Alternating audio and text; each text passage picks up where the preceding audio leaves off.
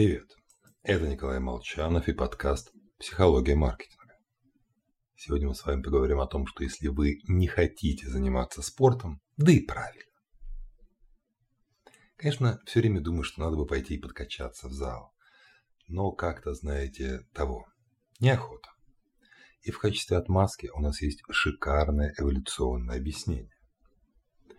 Среднестатистический человек Запада проводя большую часть жизни в офисном кресле и сиденье в автомобиле, все равно тратит в три раза больше калорий, нежели шимпанзе. И лишь на 20% меньше, чем первобытный охотник-собиратель, который буквально весь день носился по лесу. Так что, самое время воскликнуть «Ага, мы и так уже чрезмерно активные». Но, увы, нет. Это только близкие к нам виды мы опережаем. А вот по сравнению с другими млекопитающими, индекс физической активности человека примерно в два раза меньше.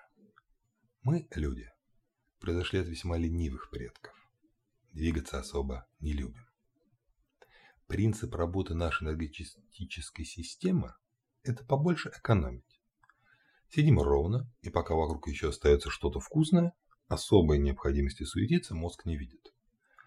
Лучше сэкономить энергию для решения более важных задач. А именно, для выполнения репродуктивной функции.